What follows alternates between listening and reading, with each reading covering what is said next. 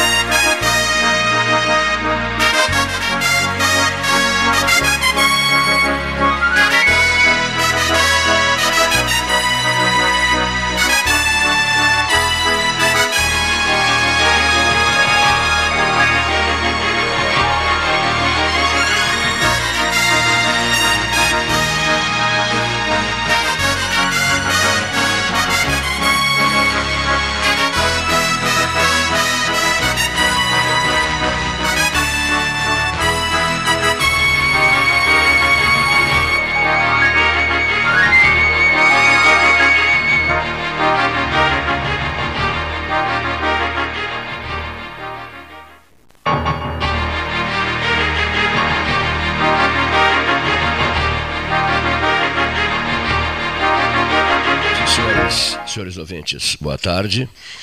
Este é o 13 horas, às 13 horas e 13 minutos.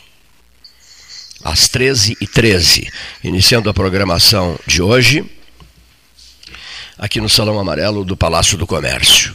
Um dia pesado hoje, difícil, na medida. Eu, por exemplo, aos 16 anos, comecei a trabalhar na Rádio da Católica, com José Maria Marques da Cunha. Hélio Freitag, boa tarde.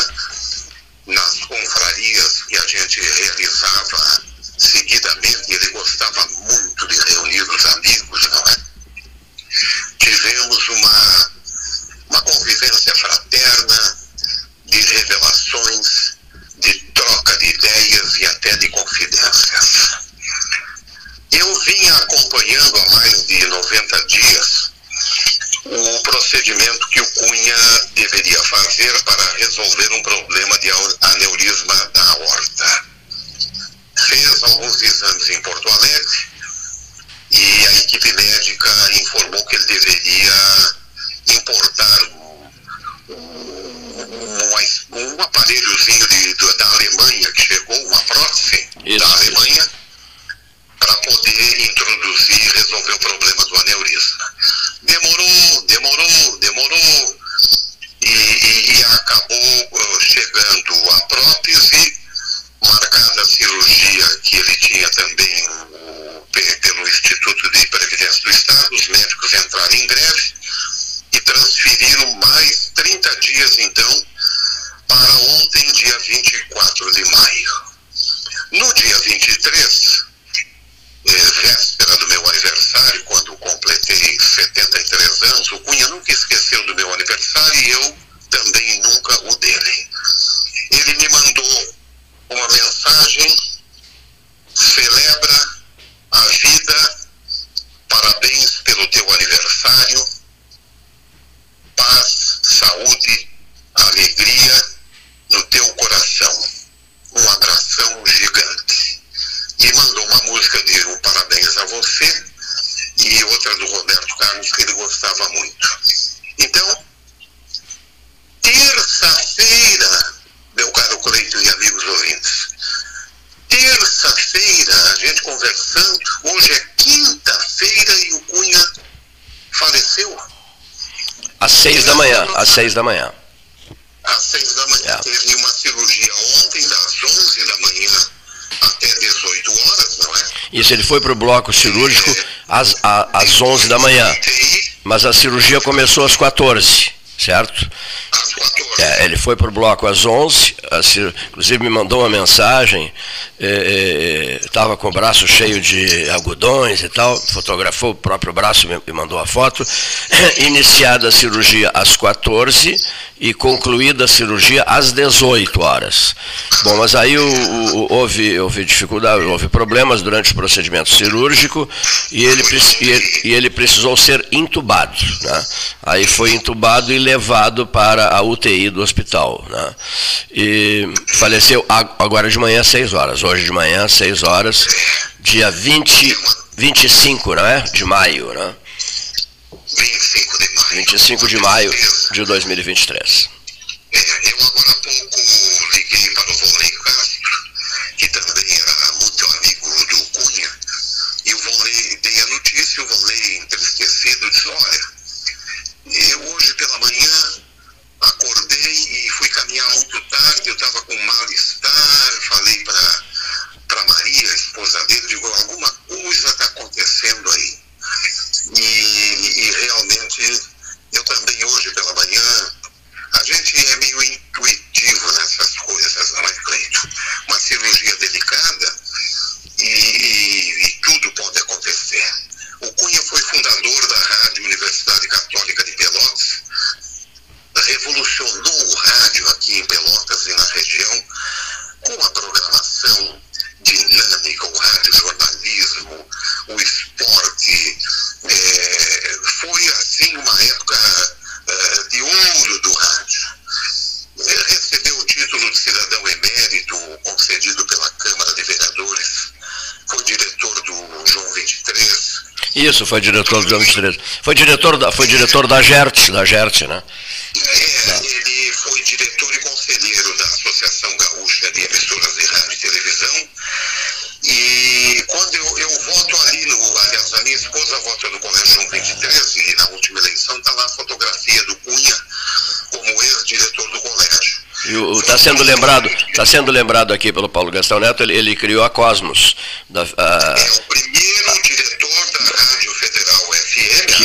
Chamava Cosmos, se chamava Cosmos. Na época, inaugurada em 8 de janeiro de 1981, na gestão do reitor Ibsen. Isso mesmo. E, então, na época, era Cosmos FM. Isso. Hum, deixou seu nome marcado como primeiro diretor fundador.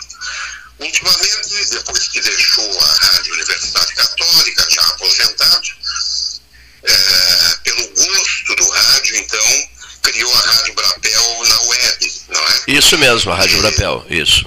Foi homenageado, foi homenageado, foi homenageado pela Universidade Federal de Pelotas durante a gestão César Borges, né? o, criador, o, criador, o criador da Rádio Cosmos. O pró-reitor da época era José Passos de Magalhães e a rádio era subordinada à pró-reitoria de extensão da Universidade Federal de Pelotas. Na, acompanhou, a equipe, acompanhou a equipe 13 horas numa longa jornada eh, na Alemanha em 1990 quando sete comentaristas uh, transmitiram uh, as eleições gerais, as primeiras eleições gerais da Alemanha reunificada. Né? Depois estivemos com o Fernando Lessa Freitas, com o Cunha, com, enfim, um, um, sete pessoas. Estivemos em Londres e fizemos um Londres 13 horas. E nesse Londres 13 horas, o Fernando Lessa Freitas disse que tinha certeza que Margaret Thatcher estava caindo Thatcher caiu no outro dia. Aí o Cunha apelidou o Freitas de né, o, o, arquivo móvel, o arquivo móvel do 13, quando profetizava alguma coisa acontecia, né? Enfim, foi uma jornada, foi uma jornada interessantíssima essa jornada internacional de 1990 em Berlim, em Londres e em outras cidades europeias, outras capitais europeias. O Cunha, entre tantos predicados, um se destacava muito pela fidelidade e o amor aos seus amigos. Ele tinha um carinho, não esquecia da data do nascimento, ligava para contar alguma novidade, a gente contava para ele também. Ele gostava muito de cantar. Chegou a gravar um CD com músicas românticas e boleros que presenteou seus amigos. Eu tenho esse CD, não sei se tu recebeste também. Sim, sim.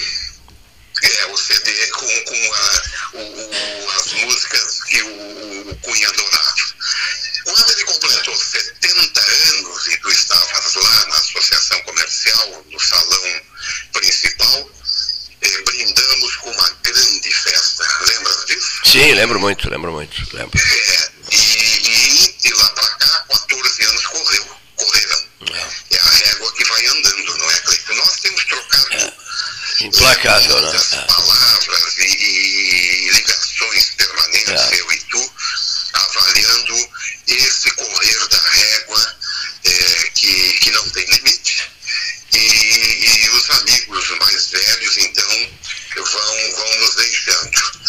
Recebam os familiares, as, as nossas condolências e carinho nesse momento de dor. Eu, particularmente, não tenho palavras para expressar o meu pesar e tristeza no dia de hoje, Cleito. Sem dúvida, sem em dúvida. Nossas, é, em nossas vidas, e a gente já tem comentado isso, a mudança é inevitável. A perda é inevitável. É, é verdade. É. Ele estava, olha aqui, ó, eu, eu, vou, eu vou dizer uma coisa aqui, só, só te registro, ele estava temeroso em relação a esse procedimento cirúrgico.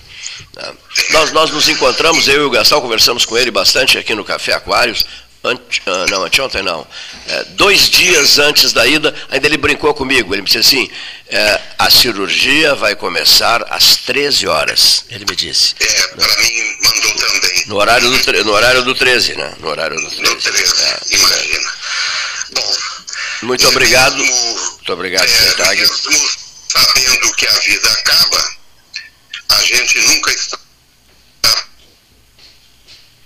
no amigo. Para concluir, a vida me ensinou a dizer adeus, o, o adeus existiu tirá-las do meu coração. E o, o Cunha não sairá jamais do meu coração. Uma boa tarde, um bom programa é um dia de muita tristeza para nós, jornalistas, radialistas e amigos do sempre chamado professor Cunha, José Maria Marques da Cunha, que nos deixa aos 84 anos. Um grande abraço a todos e um, um bom, uma boa sequência do programa. Obrigado, Hélio. Uma boa tarde, prezado amigo. É, uma informação aqui, o corpo do José Maria Marques da Cunha está agora, será agora à tarde, amanhã, na madrugada, né? será trazido de Porto Alegre, do Hospital de Porto Alegre, e, e o velório será amanhã, sexta-feira, 26 de maio, Cemitério Ecumênico São Francisco de Paula, Capela 1. o velório começará às 8 horas e será encerrado às 17 horas. Amanhã, sexta-feira, 26 de maio, das 8 às 17, Capela 1 do Cemitério Ecumênico São Francisco de Paula. É inacreditável isso, assim, né? É, registramos o falecimento do Juca, é. do José Maria Marques da Cunha, né? Diretor da rádio durante um período longo, criador, tu disse, lembraste bem da Cosmos, depois Isso. Federal FM, né? Fundou a Cosmos, enfim, e desenvolveu intensas atividades na Associação Gaúcha de Emissoras de Rádio e Televisão, foi diretor do João 23, do, do Colégio João 23 e por aí afora. Né? O meu convívio com ele, muito próximo, quando ele me guindou a, a chefia de esportes da, da, da, da equipe esportiva, né, um determinado período, e uma marca não só na AGERT, na Associação Gaúcha de Emissoras de Rádio e Televisão, era justamente o respaldo que ele dava né, para os seus funcionários no que diz respeito à liberdade. Né, em tempos que a gente está vivendo, né, de, de sim, sim. pode dizer isso, não pode dizer aquilo, uh, ele deixava claro que a opinião né, era do comentarista e não da emissora, e todo mundo tinha a liberdade de fazer as suas colocações. E diante de né, uma ameaça, ah, vai tirar o patrocínio, não vai tirar o patrocínio, demite, não demite, ele era inflexível, ele dizia não. Uh, nós temos a nossa linha, temos a, a emissora tem a sua conduta, todo mundo aqui é responsável pelas suas informações e suas, suas opiniões, e ele não misturava as coisas. Né? Então era inflexível, se, se, o patrocinador não gostava da opinião isso, que isso. ele pedia tirar o patrocínio sem problema nenhum. Pode sair, né? É. E ele defendia sempre os seus, os seus uh, profissionais do, do, rádio, claro que conversava, fazia reuniões e dizia, pessoal, vamos por aqui, vamos por ali, não podemos nos exceder aqui e tal, mas uh, quando ia ele para o ar, ele sempre defendia. Tá? No dia 6 de agosto de 1978, é. né, eu eu dei um telefonema a ele dizendo: acaba de falecer Paulo VI, Giovanni Battista Montinho, Papa Paulo. O que achas de transmitirmos né, as Ezequias e a eleição do novo Papa, o conclave, etc. E ele disse: Olha, é complicado isso, porque isso vem sendo feito ao longo das décadas pelas grandes emissoras né, do centro do país. Eu digo, mas eu gostaria de, de fazer essa transmissão. Mas ele disse, Ué, vai para a rua e vende. E eu fui para a rua, visitei 25 empresas e as 25 autorizaram. Então nós realizamos a primeira transmissão vaticana de sucessão de Papa, que abriu a porta para a criação do 13. Né? A gente fez a, a transmissão da eleição do, do, do, do Papa João Paulo I, depois, 33 dias depois, outra viagem para transmitir a eleição do Papa João Paulo, João Paulo II. Tá? Então, com a morte de Paulo VI, em 6 de agosto, com a eleição de João Paulo I em 26 de agosto e com a eleição de João Paulo II em 16 de outubro, eh, o Diário Popular publicou um texto meu de página inteira com o título Três Papas em apenas três meses em dois mil anos de história da igreja. Então, depois foi criado 13 Horas, em 78, no dia 6 de novembro, foi criado 13 Horas, que esse ano fará 45 anos, ficou impressionante, né? Foi criado 13 Horas, em função dos papas. Então, o 13 nasceu em função dos papas. E é, prosseguiu na sua missão de dar atenção especial aos acontecimentos vaticanos. Por exemplo, é, transmitiu em 2011 29 de junho de 2011, entre, Bento XVI entrega o palio de arcebispo a Dom Jacinto Bergman, primeiro arcebispo da história de Pelotas. O 13 estava lá transmitindo né, do Vaticano. É, depois, a eleição não, não, eu não faria na eleição de Bento XVI, né? Antes a eleição de Bento XVI, no dia 19 de abril de 2005, e depois de tudo isso, a eleição de Francisco com a presença de Sérgio Cabral, nosso companheiro eh, de debates, e do Pablo Rodrigues do Diário Popular. Transmitimos a eleição do Papa Francisco no dia 13 de março de 2013. As pessoas me perguntam muito sobre papas e dizem, puxa vida, mas tu guarda números, nomes, datas, e guardo, guardo, guardo, porque mergulhei de cabeça nisso. Passei a estudar muito sobre, sobre o Vaticano. Ganhei de presente a biblioteca do, do, do Vaticano, do, que era o Dr. Delfim Mendes Silveira, ex-reitor do FPEL, estimado amigo meu, a família me, me, ofereceu de presente essa biblioteca. E o 13, o próprio Cunha via dizendo: olha, o 13 nasce em função dos papas. Né? E é verdade, nasceu em função dos papas. Nasceu em função dos papas. As coberturas todas de 1978 e o nascimento do 13 no dia 6 de novembro de 1978. Um dia o Dom, Jacinto Bergman me perguntou por que não a catedral aqui atrás, né, esse banner aqui.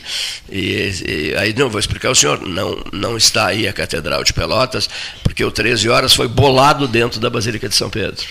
Uma conversa entre o Cleiton, o Cândido Norberto e o Tito Stanho, diretor-geral da Rádio e Televisão Italiana, que ficou amicíssimo nosso durante a Copa do, da Argentina de 78.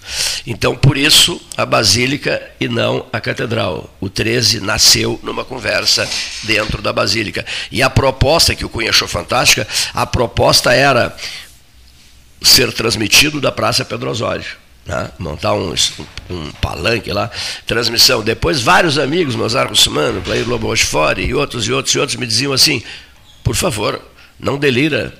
E o inverno? Como é que vai ser o, o dia a dia do inverno? Gerar um debate no inverno? Não, não impensável. Impensável o, o, uma transmissão da Praça Pedro Osório. Então a gente fez um tempo da rádio, depois o programa passou para o Bom Lavoura 302, aqui na Rua 15, ficou ali até o ano 2000. No ano 2000, o presidente Augusto Vaniel, do Centro das Indústrias de Pelotas, no ano 2000 veio para cá e aqui está, né, esperando chegar aos 45 anos neste, ano 2000 que estamos que estamos vivendo. Guardo da, da, da, uh, o Cunha, trocamos muitas mensagens, ele já no hospital em Porto Alegre, muitas mensagens. E conversamos muito com ele no Café Aquários, Paulo Gastão Neto e eu. É. Que dia foi essa conversa? Segunda-feira. Segunda-feira. É. Segunda-feira no Café Aquários. Foi ali, ali ele, ele, ele, ele pronunciou a frase assim: Olha só, a cirurgia vai começar às 13 horas. Né? Na verdade, começou às 14, não começou às 13. Foi das 14 às 18. Depois houve problemas no procedimento cirúrgico e ele precisou ser entubado e levado para a UTI, né? e onde permaneceu entubado até seis da manhã de hoje, horário do seu falecimento. E, e, essa ousadia que tu te referes em relação às transmissões da Itália, ele depois incorporou e se seguiu também para o futebol. Eu, Isso mesmo, eu fiz a cobertura de duas Copas do Mundo incentivadas por ele. Na 2006 na Alemanha, uma cobertura completa. Em 1998 na França, também a rádio fez uma cobertura completa. E afora os jogos eh, de Grêmio Internacional na Libertadores, Copa Sul-Americana, que íamos no estádio, as eliminatórias de Copa do Mundo com Sérgio Cabral, com Volney Castro, onde íamos aqui no Paraguai, na, no Uruguai, na Argentina, no Peru, no Chile, na, em loco, enfim. Uh, quando surgiu aquela ideia tua lá em 78, depois ele também passou para o futebol e outras tantas coberturas que se fez né, no Brasil altas, afora. Altas né? coberturas internacionais. A visita né? do Papa João Paulo II, que é. fizesse né, em todas as capitais do Brasil, a rádio fez. Isso. 13 cidades. Sempre com apoio e incentivo é. dele. Né? Então, 13 cidades brasileiras visitamos. Participaria o programa todo falando sobre. É, as coisas vão aparecendo, vão vindo, né? Paulo, aquilo que foi dito há pouco, já vou ouvir o presidente de certas indústrias, né? Que é o. Hoje é o dia da indústria. O, pois é, hoje, exatamente. Hoje é o dia da indústria e o presidente Augusto Vaniel está aqui conosco. Deixa eu só lembrar aqui: o velório do José Maria Marques da Cunha será realizado amanhã, a partir das 8, é isso? Isso, das, das 8, 8 horas. Até as 5 da tarde. Até as 17 horas. A sala A1 do, do cemitério sala São Francisco A1 de Paula. Do cemitério Ecumênico São Francisco de Paula, amanhã, sexta-feira. Teremos a oportunidade de ouvir outras pessoas. Na sequência, são 13 horas e 35 minutos, na hora oficial Ótica Cristal, calçadão da Andrade, calçadão da 7 de setembro. Conosco também o engenheiro Maurício Silveira. Quadro. Quadros Quadro. Quadro. É, o homem do saneamento urbano, professor da Universidade Federal de Pelotas, do Centro das Engenharias, no campus, no campus Porto, né? Isso. O famoso Centro das Engenharias. Seja bem-vindo, é, Maurício. Ma- Maurício, Maurício. seja bem-vindo. Presidente Augusto Vaniel, seja bem-vindo. Muito bom, bom te ouvir é, pessoalmente falar e narrar todos esses dados de história. Já tinha ouvido ouvido tu falar no teu programa é, pelo rádio, mas pessoalmente acho que é, é mais interessante ouvir, Cleito, porque tu não gagueja em falar as datas Ah, eu guardo as datas, é. e mesmo. vem numa linha, uma cronologia perfeita.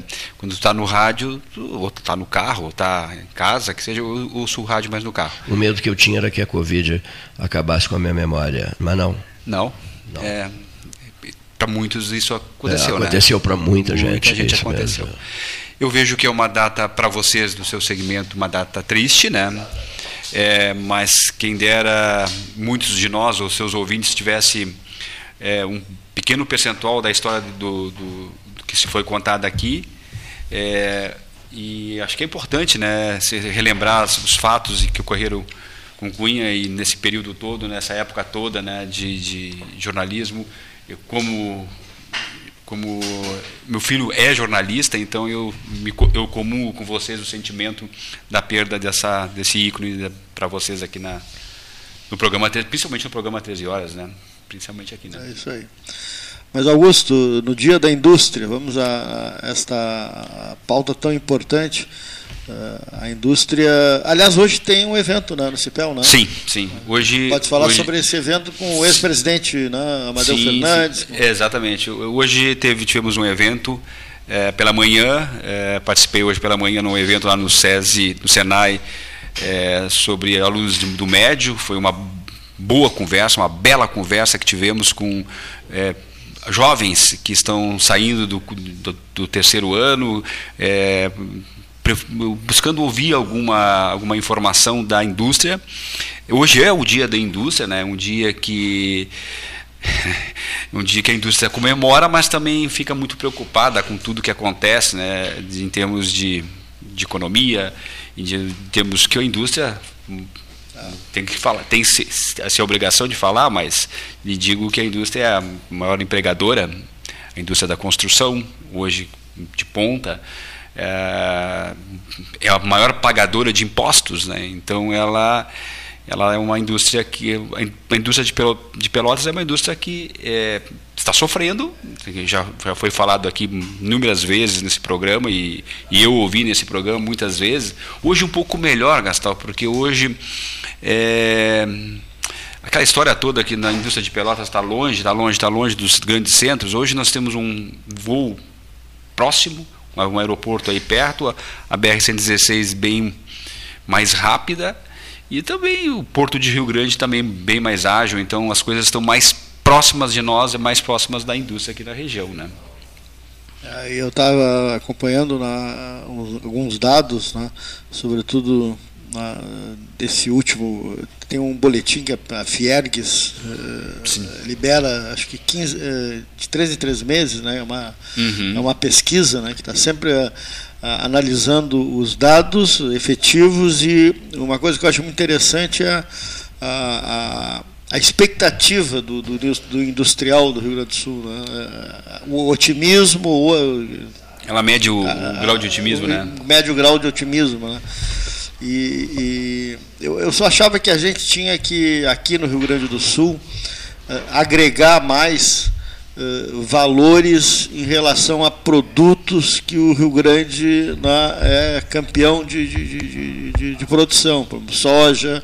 né? acho que nós temos que ter alguma eh, ideia de poder agregar mais né, o, É, exatamente, quando tu, valor, fala, né? tu fala em agregar valor. a soja vai, por exemplo, em grão para a China. É. Nós poderíamos produzir o óleo de soja, já se produz, mas podia se produzir Sim, em escala maior. que já tivemos, né? eh, e outros tantos alimentos os que se derivam da soja que podem ser feitos. Né? Dizia um amigo meu, eu- o Brasil exporta soja em bolinha, ferro em pedra, gado em pé e arroz em casca agora.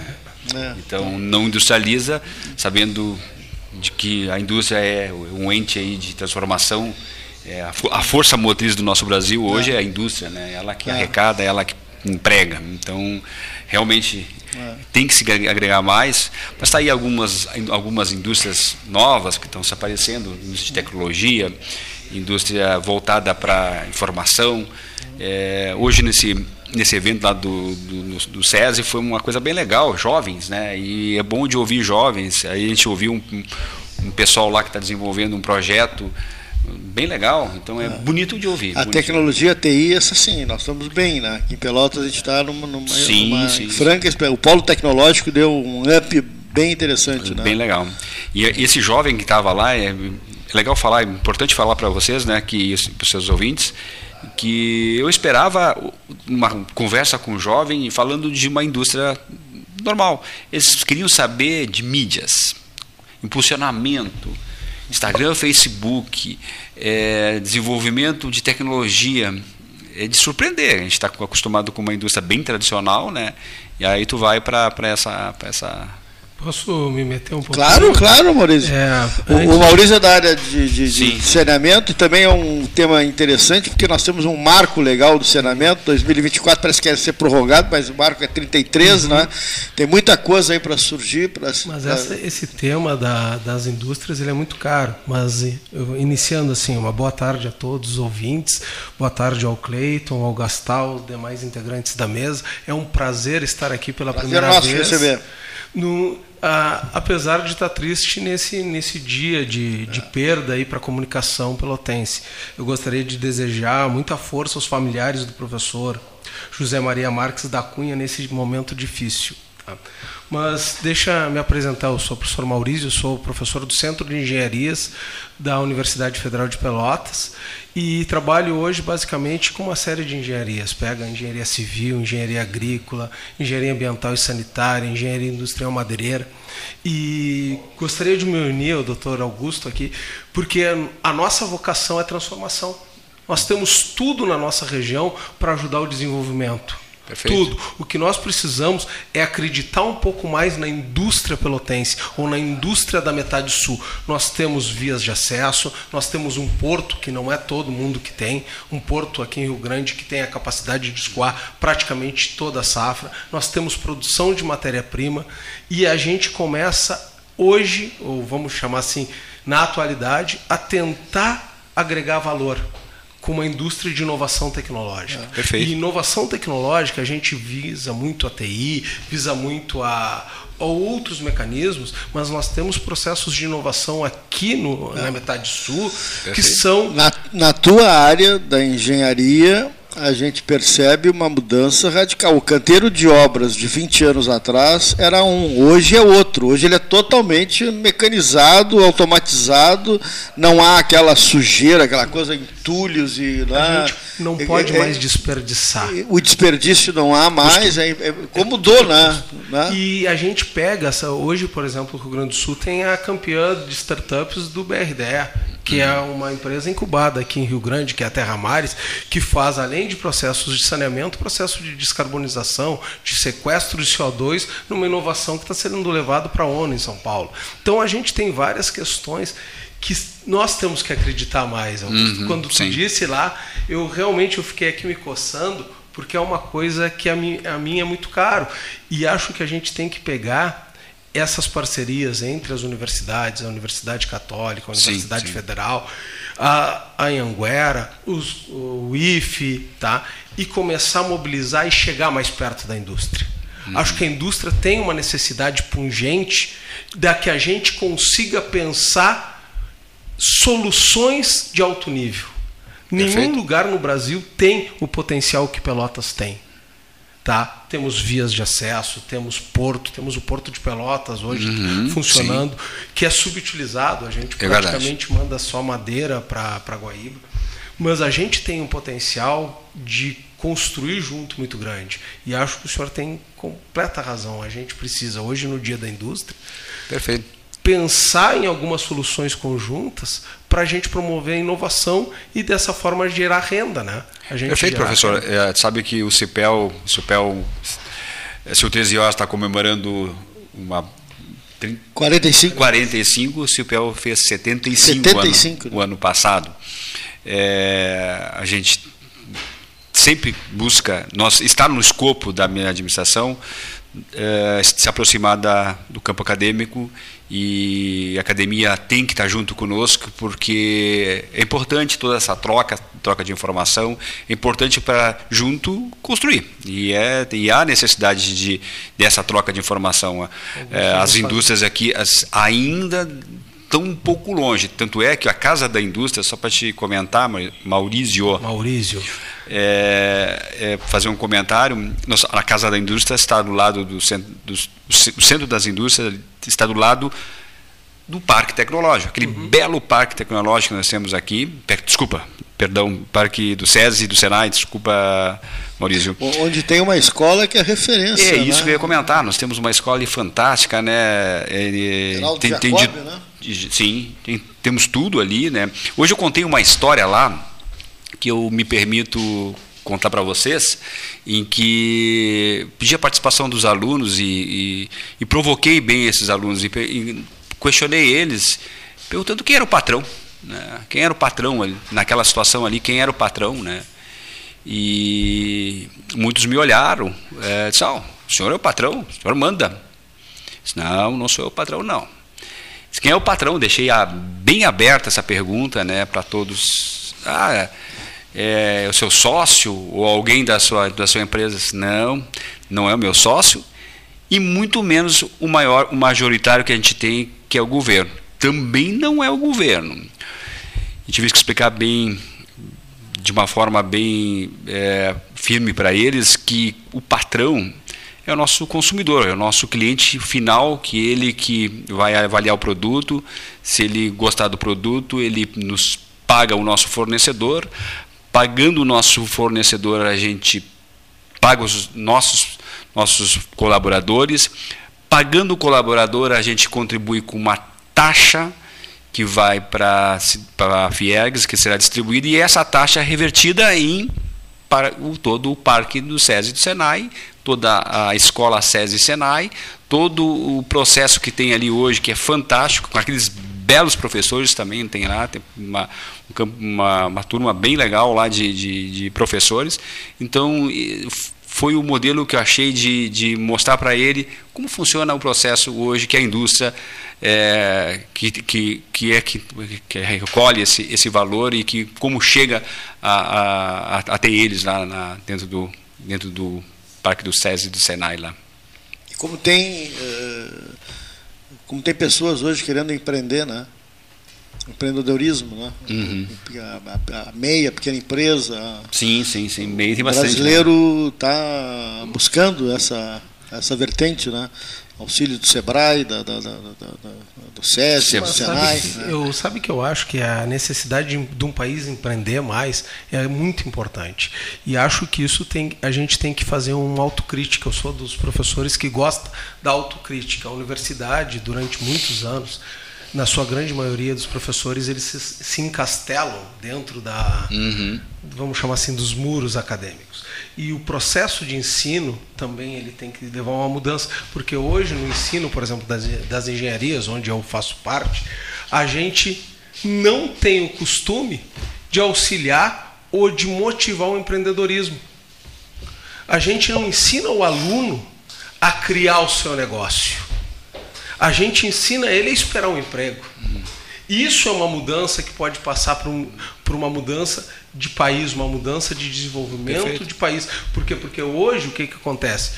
O, o jovem, quando entra na engenharia, entra na arquitetura, entra em qualquer curso, ele é preparado tecnicamente. Ele não é preparado para pensar que tu pode desenvolver um produto e esse produto ser comercializado e ele ser o próprio chefe. Uhum. Então, acho que a gente tem que conversar para achar soluções para isso.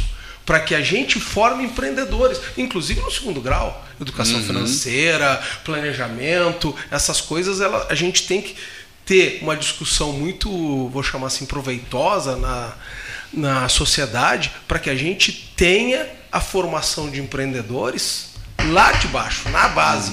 Porque senão acontece que a gente precisa no final do SESC, do SENAI, do SEBRAE, para que isso gere uma efervescência. Mas a gente pode mudar isso. Eu esse é um tema muito caro. Acho que a gente precisa tocar nisso e tocar, inclusive, nos defeitos que a gente tem no processo de ensino. Se a gente não fizer isso lá dentro dos bancos escolares, a gente não vai conseguir gerar produtos novos. Né? É. No, no teu campo, especificamente, nós, nós vamos conseguir avançar né, no, no saneamento.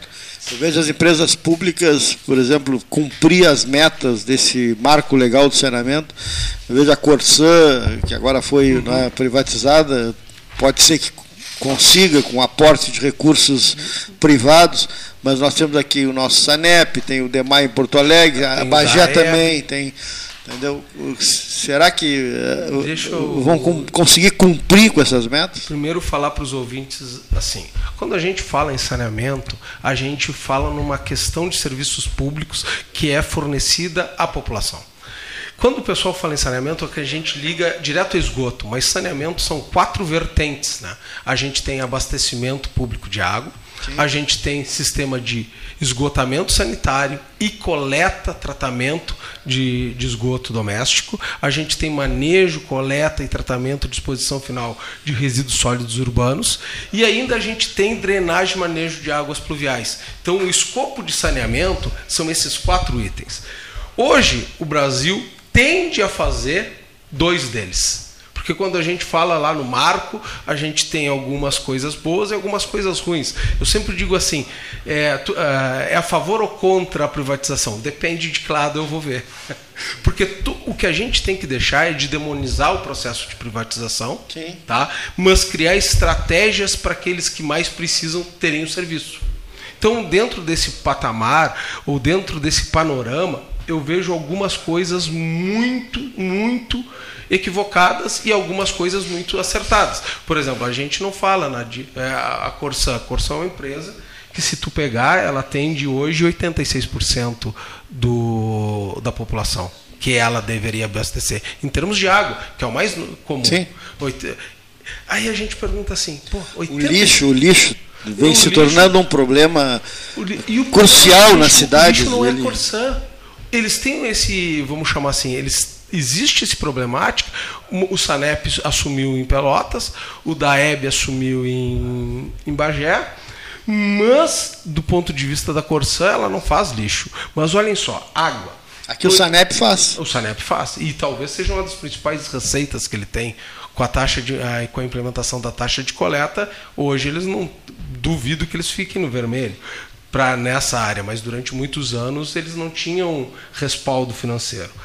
Mas vamos pegar a parte mais básica, né? Água. Por quê? Porque a água hoje é uma necessidade, inclusive, da indústria. Grande parte da indústria Demandar. de beneficiamento demanda uma quantidade de água surreal. Uhum. Se a uhum. gente pegar grande parte da indústria, por exemplo, de parbolização ou de produção de arroz parbolizado, ele usa para cada quilo de arroz entre 2 litros e meio a 4 litros de água, depende do processo que a pessoa usa. De reaproveitamento. Né? É, depende do tempo, depende de uma série de coisas. Mas, olhem só, se a gente pegar, a Corsã fornece para 86%. Se pegar as áreas urbanas da Corsã, a Corsã fornece para 98% das áreas urbanas. Onde que está na Corsã essa demanda? Essa demanda reprimida. Essa demanda não está na zona urbana. Essa demanda ela está quase que na sua totalidade na área rural. Ou seja, na área rural é muito difícil de estender rede. Uhum. Tu não vai fazer uma rede, nem faz sentido, por quê? Porque tu tem as casas é muito longe, tu não tem densidade urbana para gerar isso. Bom, aí que vem, acho que o papel das universidades, da gente achar soluções de baixo custo para que os órgãos públicos consigam, tá, estabelecer qualidade de água para essas pessoas. E não estou dizendo que precisa ser um sistema é, de distribuição, mas pode ser um sistema de garantia. De captação. De captação, de distribuição, de poço coletivo, até mesmo de manutenção, de avaliação da qualidade da água dessa população. Então, mas o que me chama a atenção é que é o grande problema dos, hoje das distribuidoras não é a percentual de, de água é, fornecida. São as perdas que a gente tem de, de distribuição e de faturamento. Essas perdas, por exemplo, quanto imaginam que é uma perda satisfatória num processo produtivo? Uma perda meio por cento. Hoje, por exemplo, a Corsan, em média, ela trabalha com perda de distribuição de 41%. Esses dados estão no, no SNIS, no Sistema Perda Nacional. de- Per- perda do- do- vazamento. do vazamento. A- Se a gente vier para Pelotas, Pelotas abastece 100% da área urbana. Tá? As perdas de distribuição do SANEP são 54%. Ou seja, mais da metade do que coleta é perdido. Perdido. E se olhar as perdas de faturamento, tá? esses dados estão disponíveis no- lá no site do SNIS. Tá? Qualquer um pode ir lá, entrar e olhar. É, as perdas de faturamento elas estão à beira de 68%, são 67%. Tá? Aí dizer, não, mas olha, isso é um problema de pelotas. Não, se a gente pegar a Corsan Rio Grande, a perda de faturamento e a perda de distribuição é de 41%. Se a gente pegar Bagé, Bagé, todos aqui sabem que falta água. Falta né? água. é. Falta água em Bagé. Bagé hoje atende 100% da população urbana, tá? E eles têm o que chamam racionamento. Metade do dia tem água e metade do outro dia não tem água. E se discutiu grande parte do tempo a barragem de Arvorezinha lá para aumentar a demanda de água para diminuir o, o processo de escassez. Hoje, o problema de distribuição, de perdas na distribui da distribuição em Bagé é 58%. Puxa. Então a gente está discutindo. Aí às vezes me perguntam, pá, mas Maurício, você é a favor da privatização? Depende. O que eu não sou a favor é da gente ter um processo que, me, que eu capte e bote 57% de água boa fora. Isso é inconcebível. Fora a questão da saúde pública, né? É, Água e saneamento é saúde E pública o, e o esgoto em Pelotas, o que é tratado? Ó, O esgoto em Pelotas, esgoto é um, é um tema bastante controverso. Por quê? Assim, as- é, deixa eu dizer assim, porque se tem alguém do Sanep que vai dizer, pô, Maurício, Maurício, nosso parceiro aí, foi lá e nos. é, geralmente, o que, que acontece? A gente tem sistemas diferentes para perda da água. A gente tem áreas, eh, áreas centrais muito antigas, onde a gente tem manilha de barro, tu tem outro tipo de material que está enterrado. Tá? E quando tu vai fazendo as ligações entre tubulação nova e tubulação velha, tu vai tendo perdas nesses lugares. Então, para fazer isso, a gente deveria fazer uma reestruturação no centro. Eu sei que existe um projeto de modernização e isso, com o tempo, vai ser feito. Mas esgoto, Augusto, no estado, tá, o esgoto coletado, coletado é 30%. A gente coleta 30% do que é gerado e trata sete- eh, 80% do que é coletado. Se a gente vier para Pelotas, tá? Pelotas ele coleta 57% do esgoto, tá? Não vou aqui, não vamos discutir se é uma rede mista, uma rede uma rede separadora absoluto, mas ela trata 68%, tá? Então, Pelotas não está tão mal em termos de esgotamento sanitário quanto outras cidades da nossa região. Se a gente pegar, por exemplo, Bagé mesmo, Bagé é um bom índice, mas se a gente pegar, por exemplo, Rio Grande, Rio Grande coleta 20% e trata desses 20 96%. Tá? Ou seja, trata quase tudo que coleta, mas coleta muito pouco. Então a gente tem que avançar. O saneamento é um, é um tema para que a gente consiga crescer industrialmente. Sim, sim, a gente precisa ter as estruturas urbanas de saneamento muito vinculadas ou muito prontas para atender crescimento, demanda de crescimento, é, para estender rede para a indústria. Então é um, Eu vou pedir o comercial, a seguidinha vai ser duas da tarde, hora certa em nome da Ótica Cristal. Nós estamos com o engenheiro Maurício Quadro, aqui no nosso Salão Amarelo, presidente Augusto Vaniel. A gente vai fazer o intervalo do 13 e já retorna. Desculpa, falo demais.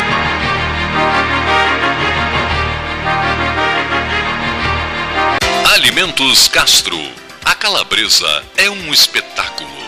Forte, ardente ao ponto. Feita com ervas, pimentas e outros temperos mágicos, é uma linguiça com o gosto autêntico, feita para quem gosta de um sabor intenso. Linguiças Especiais Castro, a melhor linguiça do churrasco. Você encontra os produtos Castro em supermercados e nas melhores casas de carnes do Rio Grande do Sul. Associação Comercial de Pelotas é um dos órgãos mais antigos do país, sempre em defesa da classe empresarial, com uma história marcada pela transparência e pelo compromisso com seus associados. Faça parte do nosso quadro de sócios. A ACP está localizada no edifício Palácio do Comércio, Rua 7 de Setembro 274, telefone 3028 1541, com o ramal 200. A SPO ampliou e inovou. Há 40 anos prestando serviços em arquitetura e construção. Agora também é consultoria imobiliária especializada. As tendências no mercado de imóveis, projeções, prospecções, oportunidades e as melhores estratégias e logísticas de compra e venda. Mande um WhatsApp para 53 98117 8685 ou ligue para 53 3028 9944 e converse com a equipe SPO. É doce, a descoberta de cada ingrediente tem a magia de adoçar a vida, fazer nosso dia mais contente. Fena doce, doce sabor da infância. Encantos de uma vida, vem pra Fena Doce. Fena Doce, de 2 a 18 de junho. Patrocínio Banrisul, Ozenete e Empório Gelei. Apoio Sicredi e Ecosul. Apoio institucional, Câmara Municipal e Prefeitura de Pelotas. Governo do Estado do Rio Grande do Sul. E realização CDL Pelotas. Desbravar novos mares está cada vez mais fácil com a Polvo Internet. 400 mega por R$ 69,90 nos três primeiros meses e instalação gratuita. Chama no Whats 31994000 e vem navegar com a gente. Aquarela Tintas, uma empresa com equipes especializadas em Pelotas, Rio Grande e Porto Alegre. Aquarela Tintas, Rua General Osório 1259, telefone 3225 5000. Avenida Domingos de Almeida 677, telefone 3227 4444. Avenida Dom Pedro I 2208, telefone 3227 9091. Avenida Duque de Caxias 685, telefone 3221 1646. Avenida Adolfo Fetter 1344, telefone 3278 8609. Trabalhamos com as principais marcas do mercado: Coral e Souvenir.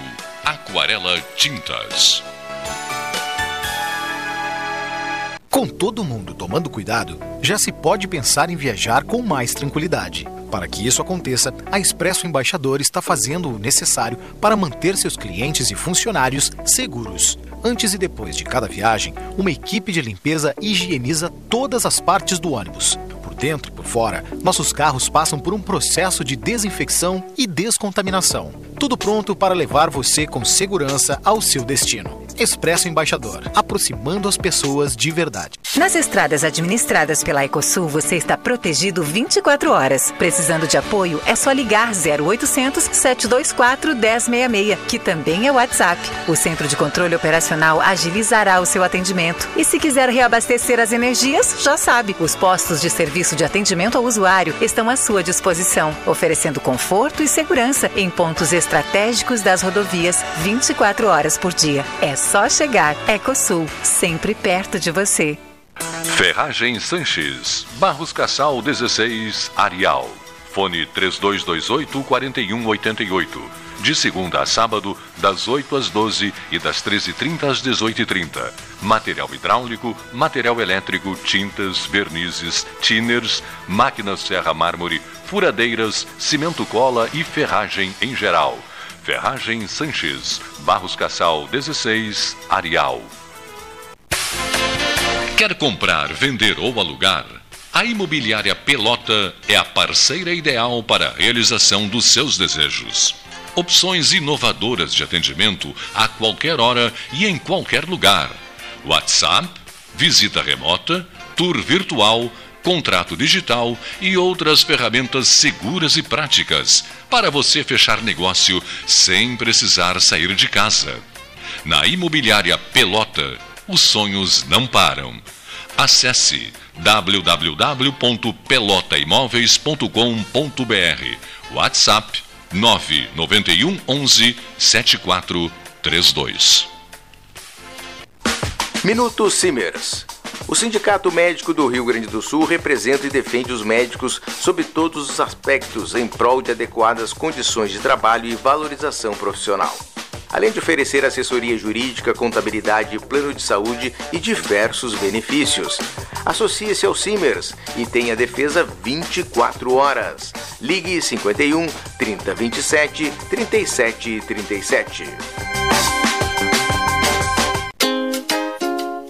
Chega de disputar o sono com o seu colchão. Escolha ter uma noite divina com essas promoções. Conjunto Box Casal Atena, conforto macio com molas pocket ensacadas em 12 vezes de 165. Conjunto Box Casal Era, conforto firme com molas Max Spring, também em 12 vezes de 165. Tudo com pronta entrega. É só na Life Sleep Comfort, em Pelotas, Rio Grande e Porto Alegre. Tchê, tu não tá achando que desperdiçar água é brincadeira, né? Isso é tão cringe, meu.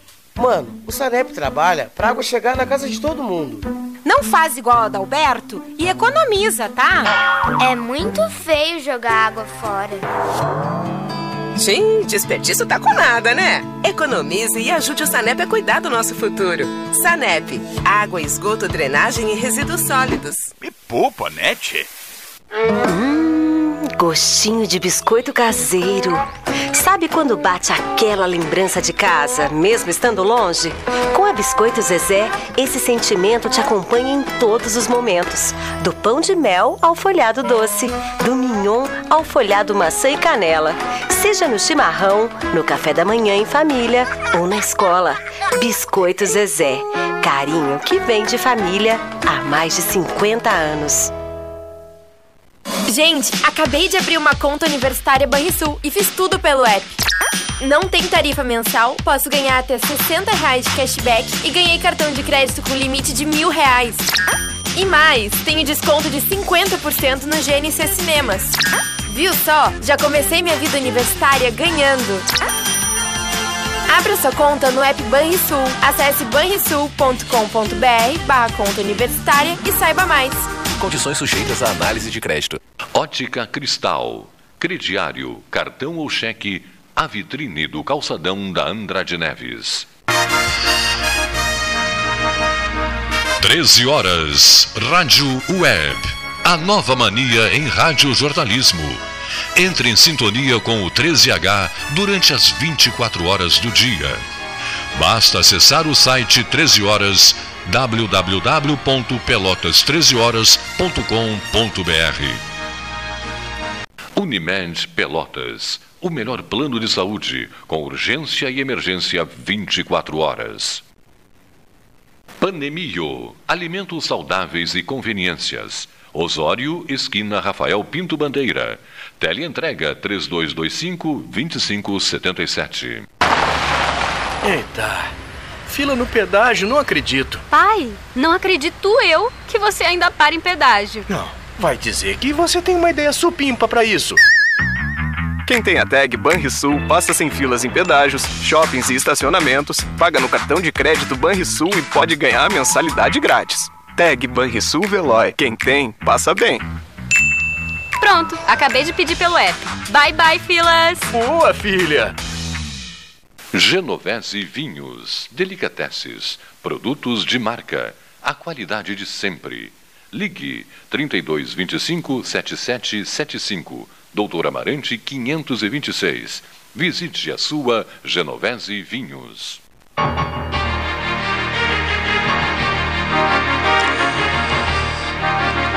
14 horas 9 minutos, hora certa em nome da Ótica Cristal.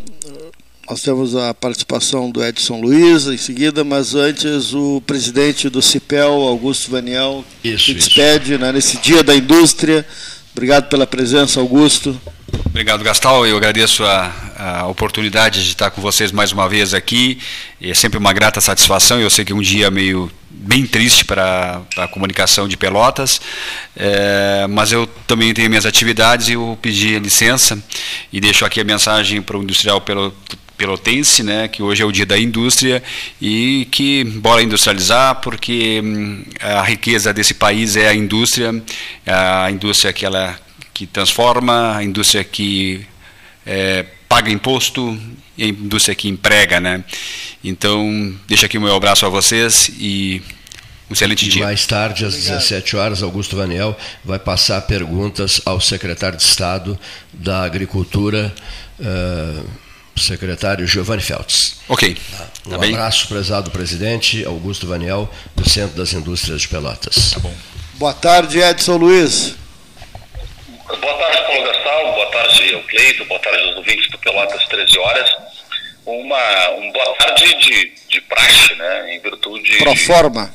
é, de todo o ocorrido que, que nós fomos acometidos da, da notícia na, no início da manhã eh, desta quinta-feira.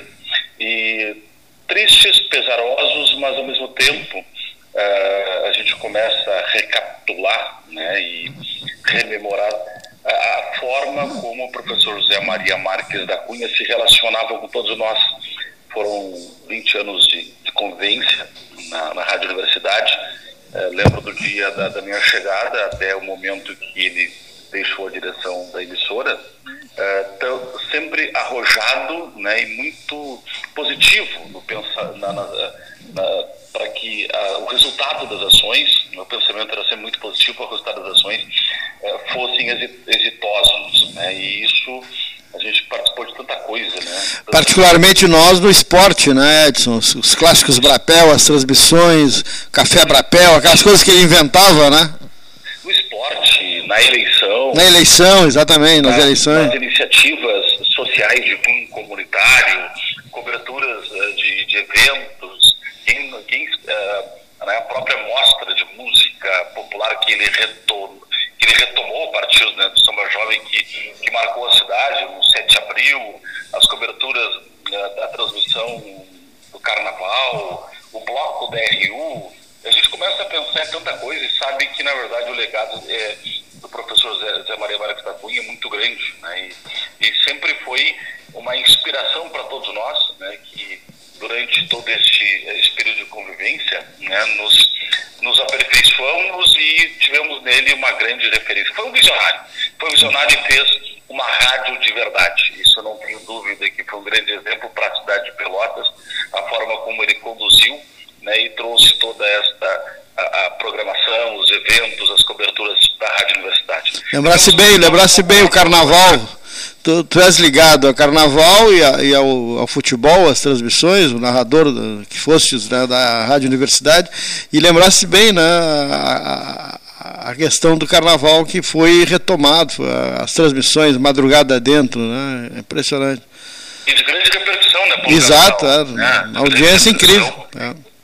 Né, a própria presença da Rádio Universidade em tantos eventos populares e comunitários, né, que tinha eh, sempre este elo muito forte, né, com, com todos os setores. Era uma, ele, seu Cunha construiu né, uma emissora sempre muito respeitada nas mais diversas classes sociais, os diversos segmentos. Eh, ele, ele deixa realmente uma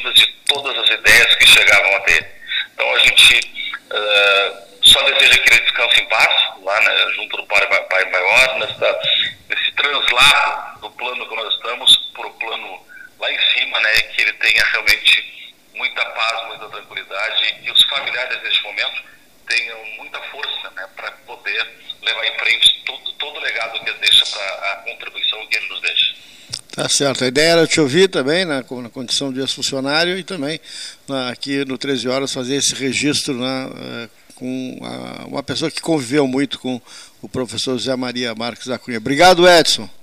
Um, abraço para todos vocês. Um abraço, Gatão. Obrigado. A Universidade Católica de Pelotas lançou agora há pouco uma nota de pesar né, do seu ex-diretor. O velório ocorrerá nesta sexta-feira. A UCPEL lamenta o falecimento do ex-diretor-geral da Rádio Universidade, professor José Maria Marques da Cunha. Cunha esteve ligado à Rádio Universidade desde sua fundação em 1967, permaneceu no comando da rádio até o ano de 2013, foi idealizador do Festival Samba Jovem e também responsável pelo primeiro LP em vinil de Pelotas, com composições de artistas locais famoso festival ainda responsável por divulgar os músicos Clayton e Cledir. Dentre algumas inovações que esteve à frente, consta a primeira transmissão internacional em 1972 do concurso Miss Universo, quando a pelotense Regiane Vieira Costa concorreu ao título né, em Porto Rico. Depois disso, diversas reportagens internacionais foram realizadas, como eleições de papas e queda do Muro de Berlim. Da mesma forma, tomou a RU uma das rádios pioneiras no Brasil ao transmitir sua programação pela internet. Essa é a nota da Católica. Vice-prefeito Demar, Vice-prefeito Demar Bas, boa tarde. Boa tarde, Cleiton. Boa tarde, ouvintes da universidade. É, hoje, para nós, realmente é um dia mais pesado, um dia triste, porque para nós representa. É, sempre vai continuar representando muito a figura do José Maria Marques da Cunha, nosso professor. É, eu, por exemplo, fui funcionário da Rádio Universidade 23 anos e pouco. E a gente tinha uma amizade muito estreita, muito leal, muito forte. E depois que eu saí da emissora, continuou a nossa amizade, a nossa consideração pessoal. Então, hoje, falar sobre a perda deste amigo é bastante pesado.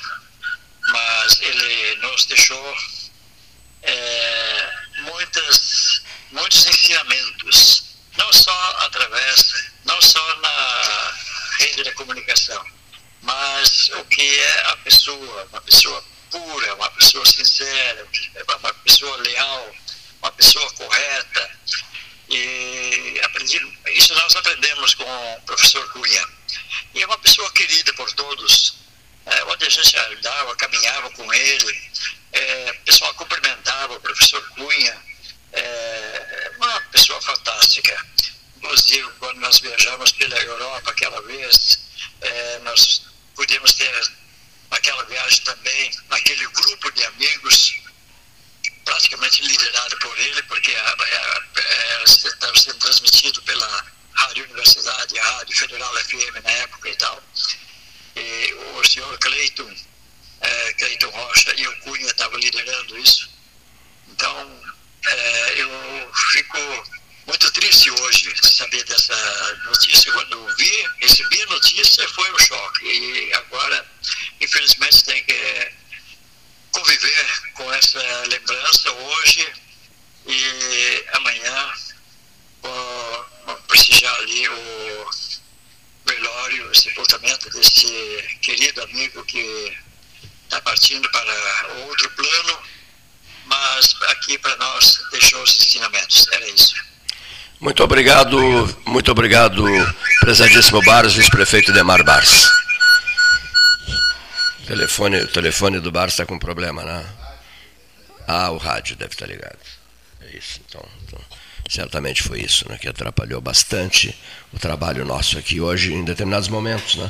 Esse ruído fica prejudicando. 14 horas 20 minutos, hora oficial Ótica Cristal, Salão Amarelo, Palácio do Comércio. O engenheiro Maurício Silveira Quadro, tu nasceste em que cidade? Sou jaguarense. Ah, melhora a posição do microfone. Nasceste em Jaguarão e estás no centro das, das engenharias, né? Isso. Desde quando? Desde quando? 2009, do Desde final 2009. de dezembro de 2008, para ser exato. Ele pronunciou, Gastaldo Maurício Silveira Quadro, pronunciou durante o intervalo aqui algo significativo. Ele disse que não teria local para trabalhar.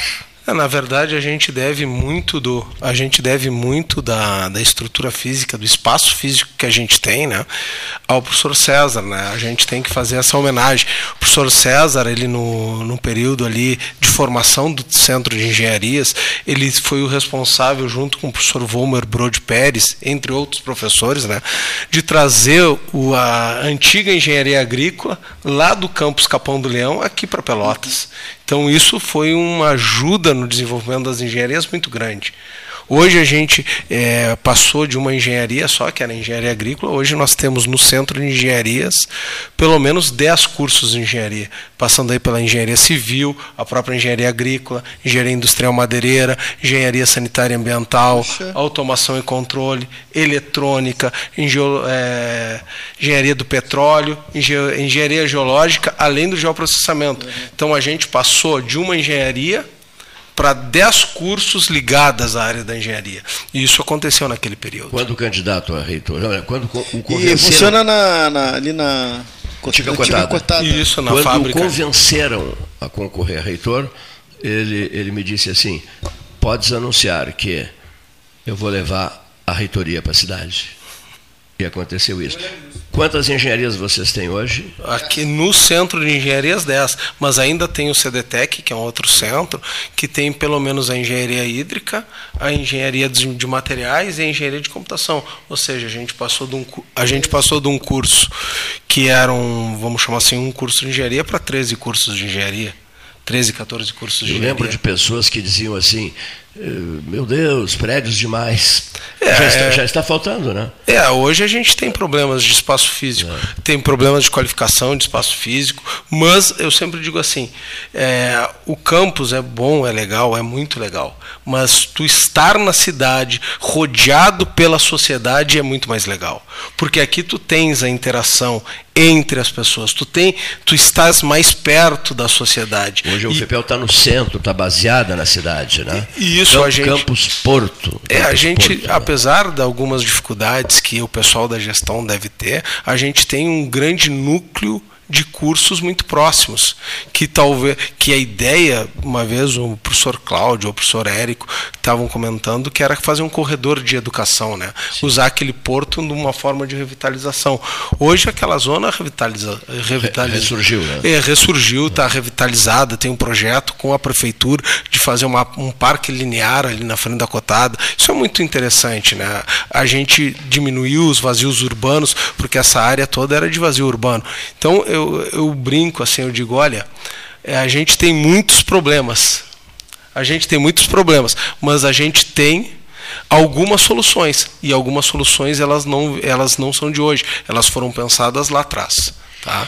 Foram pensadas lá atrás. Né? Ele, ele, César foi reitor 73, 74, 75, 76 depois 2005, 2006, 2007, 2008, o segundo mandato, 2009, 2010, 2011, 2012, o terceiro mandato, que é aquele reitor que mais tempo ficou no cargo, né? três vezes, três mandatos, Isso. três mandatos, né?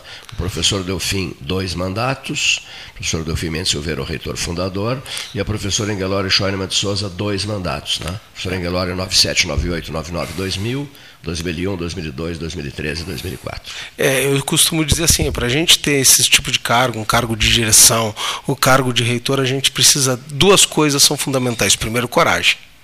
Tá? E segundo, tu é um abnegado, né? Porque tu não pensa em ti, tu pensa sempre nos outros. E paciência para enfrentar a fúria alheia, né? não é verdade? É, não, mas aí faz parte do, do cotidiano. Paciência mas, infinita para suportar a fúria alheia e ingratidões. É, mas eu digo assim, hoje... Sacrifica a vida profissional também, né? Sacrifica. Sacrifica a vida profissional, porque... Isso mesmo. É, o doutor... Há quatro anos dentro da universidade, quando sai, você vai ter que recomeçar toda, Isso. ou se você é médico, tem é. que conversar com os clientes. Se você é advogado, tem que também buscar clientes. O Paulo, o que o Paulo disse é uma coisa muito interessante. O Dr. Lindsay Simon, né, do Departamento de Neurocirurgia da Universidade de Londres, que veio a Pelotas visitar o César, né, ele, ele pronunciou uma frase que eu nunca esqueci. Ele falou assim: sou contra, sou contra tu optares pela, pela função de reitor, deixando. Uh, ah, ele não deixou, né? mas na verdade no período em que foi reitor teve que deixar, né? abandonando o, o, a neurocirurgia, na qual tu és perfeito. Né? Aí eu ainda fiz, fiz uma brincadeira com, com o professor Lindsay Simon e ele, e ele disse, não é de graça que, que nós o convocamos a todo momento para desenvolver atividades em Londres, no departamento de neurocirurgia lá, e também não é de graça que eu estou aqui para visitá-lo. Mas sempre fui contra o envolvimento dele na condição de reitor, porque perde, perde a neurocirurgia, né? É. Perde, perde Uh, um, um, grande profissional que no período em que foi reitor teve que cuidar da universidade. É, todos os, uh, os cargos administrativos eles, eles exigem mais das questões de que, que a gente abdique né, das questões profissionais e pessoais. Isso é uma, uma, isso é uma pena, realmente é uma pena. Mas não sei se o professor César está nos, nos escutando, um desejo a ele um Eu forte abraço. Está, acho que ele está forte operando, abraço. Ele está no, no bloco cirúrgico operando. Forte abraço que, e obrigado né, por, pelos serviços prestados. É, meu caro Cleiton, gostaria aqui de me despedir, né? Vou ter que tenho outros compromissos. Foi um prazer estar com vocês aqui. É sempre um prazer. Espero que seja a primeira de muitas vindas Sim, eu aqui. Expor, viu, Maurício? Tá. Maurício é... Silveira Quadro, saneamento urbano, engenheiro da Central de, de da Centro de Engenharias da Universidade da Universidade Federal de Pelotas. O, o me permite só, o, o jornalista Roberto Engel dirigiu. Alô, Roberto. Não, não, não está na linha. Não, não está na linha. Alô, Roberto? Não, não está na linha. Vamos tentar consertar aqui. Né? É, é, entre outras pessoas conversando, entre outras pessoas conversando, aí fica difícil, né? Mesa 13, 14 horas 28 minutos, Salão Amarelo, Palácio do Comércio. Professor José Maria Marques da Cunha, o corpo do professor José, José Cunha será velado amanhã, a partir das 8 horas, na A1 do Cemitério Ecumênico São Francisco de Paula. E o sepultamento ocorrerá às 17 horas. O Roberto Engel, que vai falar agora, também foi diretor da rádio Isso. Cosmos, depois Federal FM. Isso mesmo. E tem uma longa foi criada história. pelo isso, Jacunha. Isso, longa história dentro da rádio da Universidade Federal de Pelotas. Foi seu diretor, que, mais, que ficou por vários períodos dirigindo a rádio, comandando a rádio da Universidade Federal de Pelotas. Roberto Engel, boa tarde.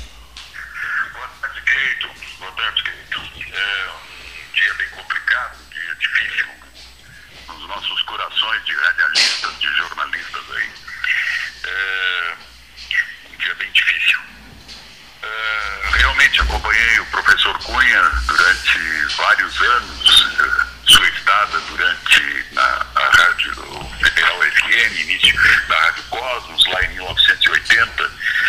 É, e é o que eu tenho para um momento difícil até de falar, Cleiton.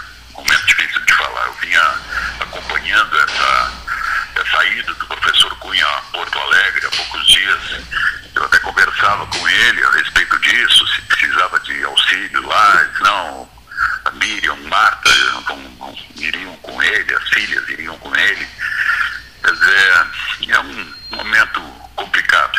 complicado. A Miriam está em Porto Alegre. Olha aqui. É. O, vou fazer um registro aqui. Ah, no período, no período eh, das grandes transmissões, das grandes coberturas mesmo, andanças internacionais, nossas foram inúmeras, né? Falamos de, de quatro continentes, né? Dá, dá para dizer isso, né? Né? E ele entusiasmadíssimo sempre com essas transmissões, né? entusiasta, sempre muito entusiasta com isso, nos acompanhou sempre, sempre apoiando as iniciativas que tínhamos em fazer algum tipo de programa diferente.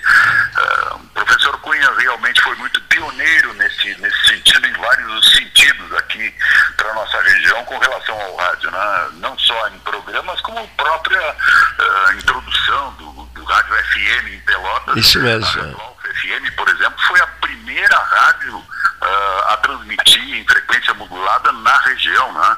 Não- nós não tínhamos frequência modulada aqui, ah, coisa que lá em- na região de Porto Alegre, já em 1975, ah, se podia ouvir rádio FM.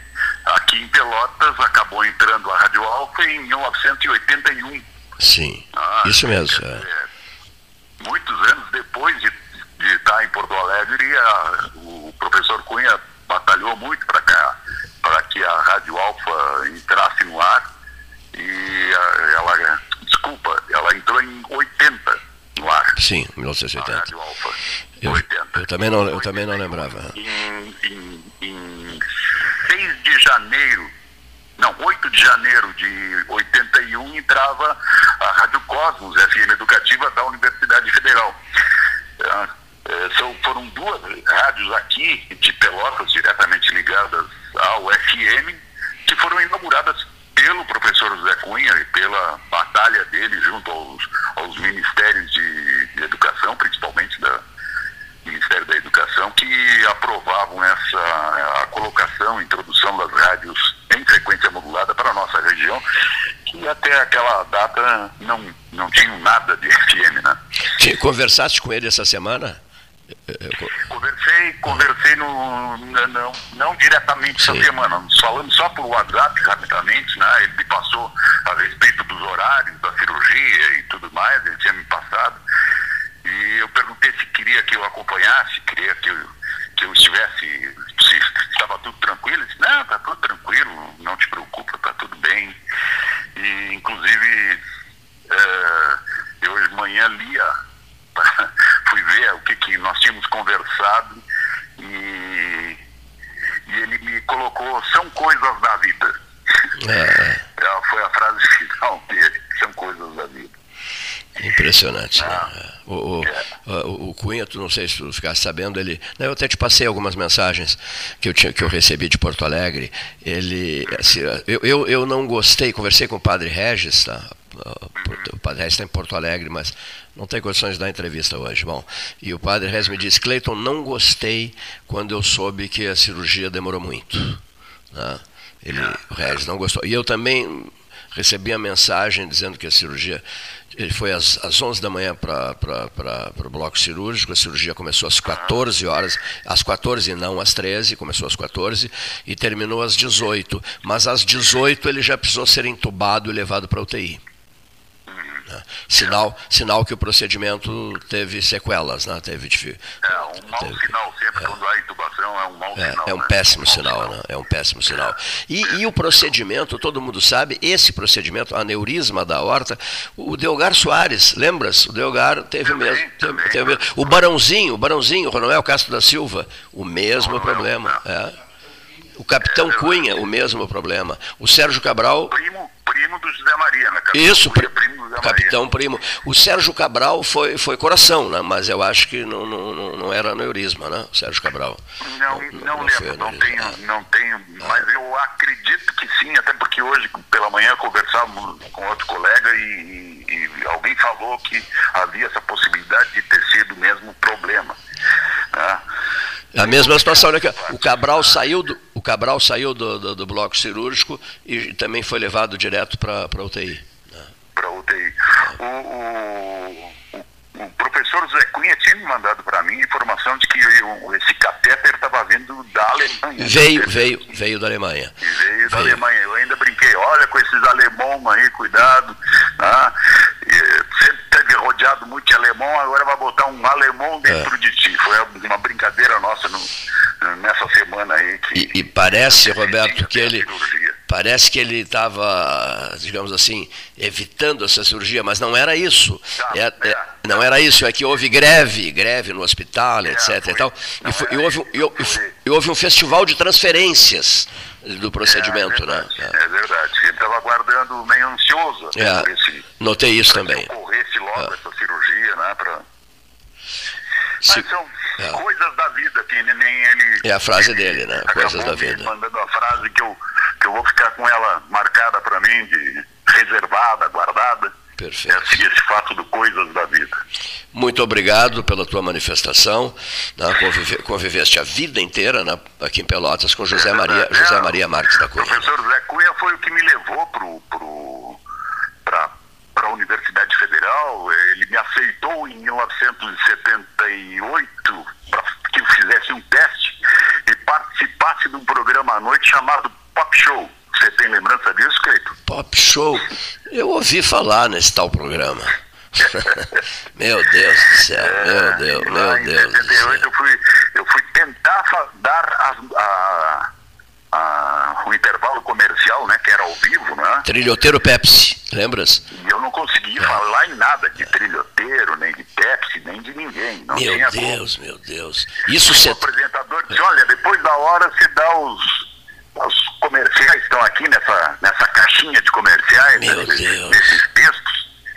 Eu não tive condições psicológicas porque comecei a pensar em quem é que estaria me ouvindo naquela hora. E o pop, e o pop, e o pop show tinha uma, uma grande audiência, né? Te lembras? Era meu medo, foi meu medo. Um apresentador, um tal de Cleiton Rocha aí, pra quem tá. Não conheço. Não pegou o fio da meada. Não conhece? Não, não conheço. Mas, é, lá foi em 78. Meu Deus Em do céu. 80, em 80 eu fui um dos convidados a integrar a equipe que formaria a Rádio Cosmos FM Educativa. Né? Na sequência, estou nela, na, não na, na Cosmos, Sim, sim. mas a, estou no nome na sequência aí da, eh, dado pelo Conselho Universitário, que hoje chama-se Federal FM e ainda estou na função de jornalista, de locutor aí da, da nossa Federal FM. E, e fosse diretor por um bom período da Federal, por um longo período da Federal É, FM, né? E é, estive durante a, a, a frente da Federal FM durante 20 anos, nesse, nesse período aí, de 93 a 2013. E uma outra coisa que o Cunha gostava muito, tu atuaste intensamente nas duas rádios, eh, a equipe de vestibular. Realizamos históricas coberturas de vestibular. Né? Bota, históricas, bota históricas coberturas. Quando tínhamos um comentarista jovem e cabeludo que adorava a rádio e nós o convidamos para integrar a equipe lá nos corredores da Católica. Eh, o comentarista José Ivo Sartori, também lembras, né? Cabeludo, ano, anos 70. É. José Ivo era o nosso comentarista de vestibular, meu Deus do céu. Quem diria, né?